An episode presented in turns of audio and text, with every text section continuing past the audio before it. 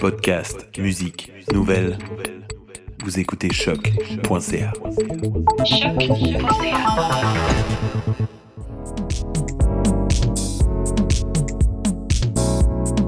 Bonjour à toutes et à tous, je suis Maïté Belmire et vous écoutez T'as raison ma Brenda sur choc.ca. La consommation de vidéos en ligne augmente chaque année. Et selon un sondage réalisé en mai 2018 par l'Interactive Advertising Bureau, IAB, 52% des internautes regardent des vidéos live depuis les plateformes de réseaux sociaux. Énorme Strip? Slowly. Uh, you, you mean like strip? Strip? For me. What is he talking to her about? Uh, no idea. On. On y apprend aussi que seulement 34% les regardent depuis un service de télévision. Alors, quel est l'avenir de la vidéo? Est-ce que cela va remettre en question certaines pratiques et peut-être faire de la place dans les médias web?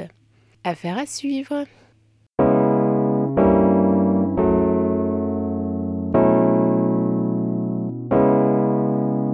On poursuit avec le spot publicitaire du dernier iPhone X et sa révolutionnaire fonctionnalité de reconnaissance faciale qui permet entre autres de déverrouiller le sel. Écoutez donc la bande son de la publicité.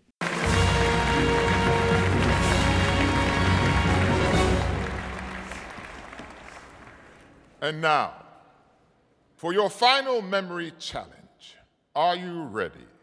Yes, sir. This morning, you created an online banking password. What is it?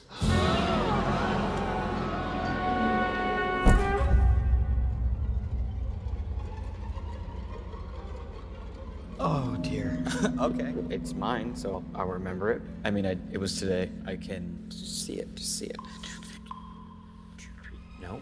No, that's the old one. Muffins. No, that's not. It's not her name. Not anymore. It was Windbreaker? Now it's. I bet the one, two, three, four, it's password. One password. Spelled it was today. Because of how much you like cat names. No, no, no, no, no, to. I got. I no. I'm gonna. I'm gonna. I'm gonna. I still have time. Plenty of time.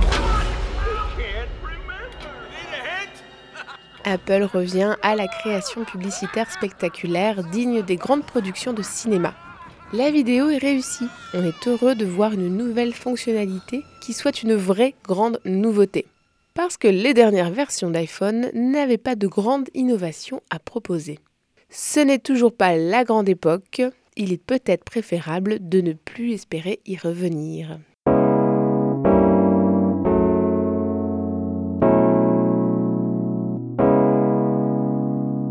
On clôture avec une grande cause cette semaine. Le Conseil constitutionnel a voté en France le principe de fraternité, grâce auquel il ne sera plus possible de poursuivre des personnes qui viennent en aide aux migrants en situation irrégulière.